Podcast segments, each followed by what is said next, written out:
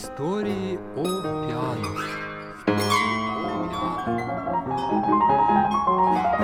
О форте... О форте...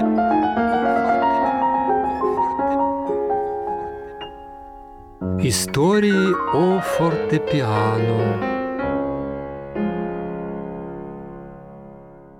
Здравствуйте, уважаемые радиослушатели! С вами вновь Кошелев Владимир Васильевич, старший научный сотрудник, хранитель коллекции музыкальных инструментов Санкт-Петербургского государственного музея театрального и музыкального искусства. Продолжаем рассказы о истории фортепиано. Это уже третья передача. И все же, кто, когда и где изобрел фортепиано? В 1998 году по решению ЮНЕСКО отмечалось трехсотлетие фортепиано. Исходя из этого, фортепиано с тех пор уготовано быть изобретенным в 1698 году во Флоренции при дворе герцога Фердинанда де Медичи мастером Бартоломео Кристофори. Во многих городах мира некими фантастически красивыми арпеджиато, иного слова даже и подобрать трудно, прокатились тогда выставки клавишных, на которых можно было не только услышать голоса многих ранних инструментов, но и соприкоснуться с богатейшей, насыщенной событиями историей фортепиано. Нас, Россию же, Бог миловал, она не отмечала этой даты. Может быть потому, что инициатором этого движения не смог стать Петербургский музей музыкальных инструментов, обладатель крупнейшей в стране коллекции клавишных, как раз в то время переезжавший с Исаакиевской площади 5 на Фонтанку 34 в Шереметьевский дворец. Может быть. Ныне, спустя почти 24 года, мы все же должны вспомнить об этой дате – как-никак, а речь идет о 324-летнем пути инструмента, покорившего музыки мира. И вспомним о ней на основании расширенной информации, ибо понимаем, что ЮНЕСКО, вынося свой вердикт в 1998 году, руководствовался мнением авторитетных специалистов, которые не могли не обмолвиться о следующем. Инструмент Кристофори имеет еще одну предысторию, кроме той, в прошлой передаче упоминавшейся нами, которую являют собой цимбалы и панталеон, он имеет конкретную предысторию.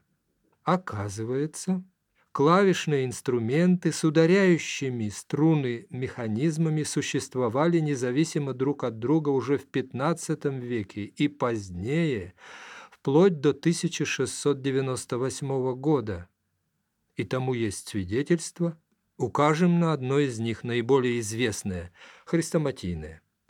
В Бургундии, вероятно, в городе Дижоне, между 1438 и 46 годами, некто Арнаут де Цволле в своем манускрипте привел описание струнного клавишного инструмента «Дольче мелос» – «сладкий голос». Описание снабжено сложно читаемым чертежом, из которого все же можно понять, что речь идет об инструменте с клавиатурой, управляющей простейшей молоточковой, подчеркнем, механикой. Больше того, Децволя замечает, что изображаемое им, в свою очередь, он взял из какого-то более раннего источника.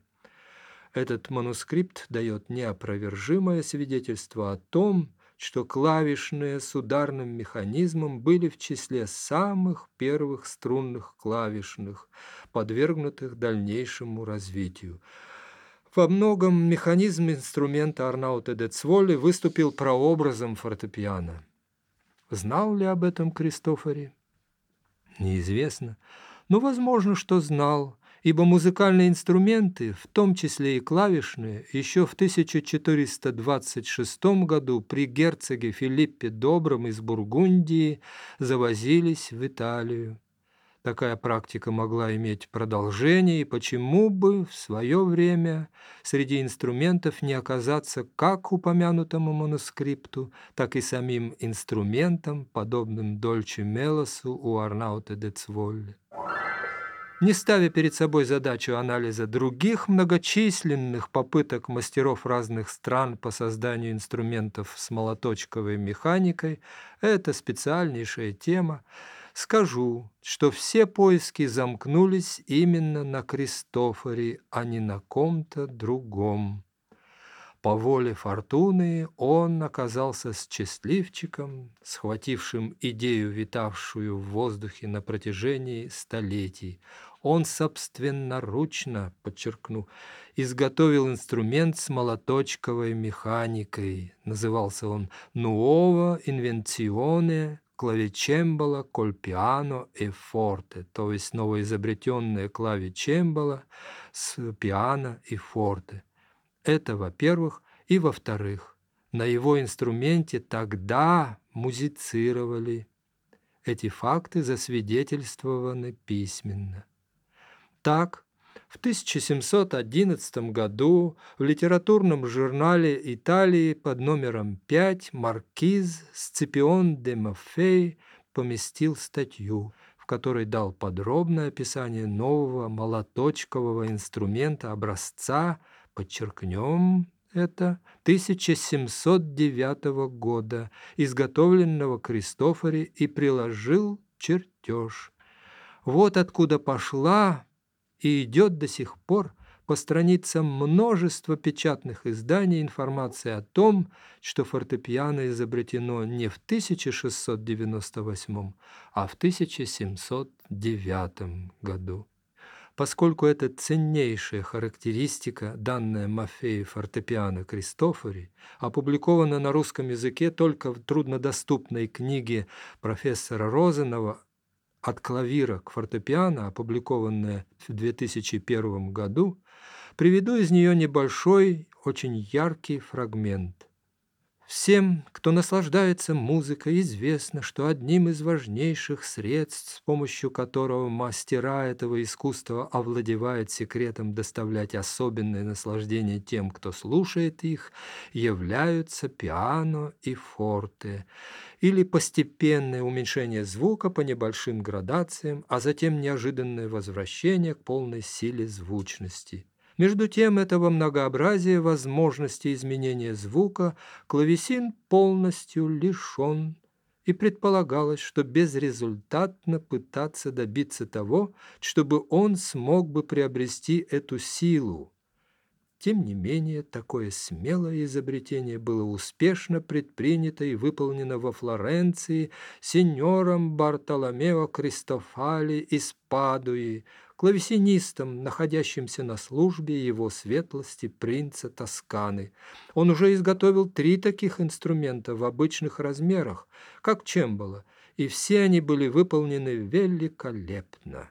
Достижение более громкого или более тихого звука зависит от степени силы, с которой играющий нажимает клавиши, благодаря регулировке которой, то есть этой силы, слышны не только пиано и форте, но и различные градации громкости, как на виолончели. Этот инструмент скорее камерный и не предназначен для церковной музыки или для большого оркестра. Без всякого сомнения – этот инструмент полностью подходит, чтобы на нем аккомпанировать певцам, играть с другими инструментами и даже принимать участие в небольшом концерте. Однако не в этом состоит его основное предназначение, которое заключается в сольном исполнении, как на лютне, арфе, виоле, с шестью струнами и других инструментах с нежным звучанием. Но в действительности самое сильное неприятие, которое испытал этот новый инструмент, проистекало главным образом из-за того, что отсутствовали необходимые знания, как следует играть на нем при первом же знакомстве, ибо вовсе недостаточно для этого уметь прекрасно играть на других обычных клавишных инструментах. Но, будучи новым инструментом, он требует, чтобы кто-нибудь понимая его возможности, специально усердно изучал его эффекты, дабы научиться управлять мерой того множества способов туше, которое требуется при нажатии клавиши и которое необходимо для достижения эффектов в нужном месте, а также для выбора подходящих пьес. Несмотря на столь одобрительный отзыв со стороны знатока, да еще и маркиза, Фортепиано Кристофори далеко не сразу было принято в кругах музицирующих. Даже в Италии поначалу сама идея Кристофори не была широко признана. Музыкальный эстаблишмент Флоренции спорил о достоинствах и недостатках инструмента, сходясь на том, что он подходил лишь для камерной обстановки – во Франции ярые поборницы клавесина в противовес фортепиано называли его инструментов жестянщиков, характеризуя звучание эпитетами «бестолковое», путанное, неразборчивое и тому подобным образом. Зато эта же идея оказала очень сильное влияние, например, на творчество немецкого фортепианного мастера Зильбермана, затем, в свою очередь, венского мастера Штайна и его коллег – Следы ее обкатки замечены в Испании и Португалии. Идея была с энтузиазмом подхвачена и в Англии, взять, например, творчество мастера Цумпа, а во второй половине XVIII века и у нас в России. То есть идея создания фортепиано, столетия витавшая в воздухе, которую Кристофоре суждено было поймать, как птицу и результировать во Флоренции – по тому же самому воздуху на свой страх и риск отправилась в самостоятельное кругосветное путешествие, схватывая на лету уже в свою очередь все, что ее развивало и могло развивать. А что же сам Кристофори? Что нам еще известно о нем? К сожалению, немногое. Портрет его, однажды написанный неизвестным флорентийским художником в 1726 году, утрачен во время Второй мировой войны. Сохранились лишь копии в печатных изданиях. На них мы видим, что мастер изображен в парадном облачении. Левой рукой он как бы опирается на чертеж, изобретенный им молоточковой механики, который лежит, вероятно, на клавиатуре фортепиано его же работы – за спиной окно, через которое видны древесная зелень, крыши городских домов, небо и горизонт, как бы сулящее счастливое будущее автору и его изобретению. Бартоломео де Франческо Кристофори ударение всегда на первом «о», родился в Падуе 4 мая 1655 года, а умер во Флоренции 27 января 1731 года. Он был выдающимся музыкальным мастером-экспериментатором. Его талант заметил герцог Таксанский Фердинанд де Медичи – пригласив мастера к себе во Флоренцию на службу в 1688 году. Кристофоре была предоставлена должность не только мастера, но и хранителя герцогских инструментов. В частности, ему история обязана составлением инвентаря ценнейших, стариннейших инструментов Медичи – 1716 год, где упоминаются и его собственные творения, в том числе и фортепиано, которые не сохранились.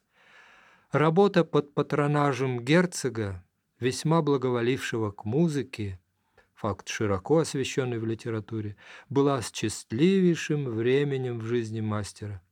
Этим можно объяснить хотя бы отчасти успех именно Кристофори в получении почетного титула изобретателя фортепиано.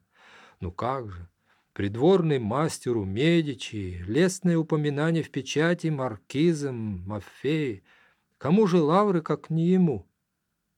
Однако после ухода Фердинанда из жизни в 1713 году наследники герцога потеряли интерес к музыке и дальнейшему творчеству Кристофори было обеспечено забвение.